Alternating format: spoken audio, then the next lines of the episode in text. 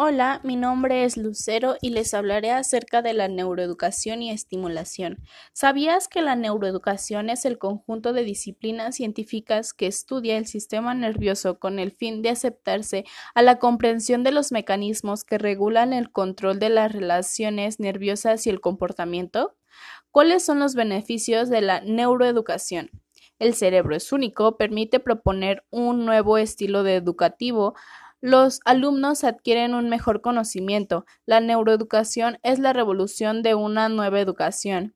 La neurociencias y el aprendizaje. Mil aprendizajes se pueden definir como un cambio relativamente permanente en el comportamiento que refleja la adquisición de conocimientos o habilidades a través de la experiencia y que puede incluir el estudio, la instrucción y la observación a la práctica.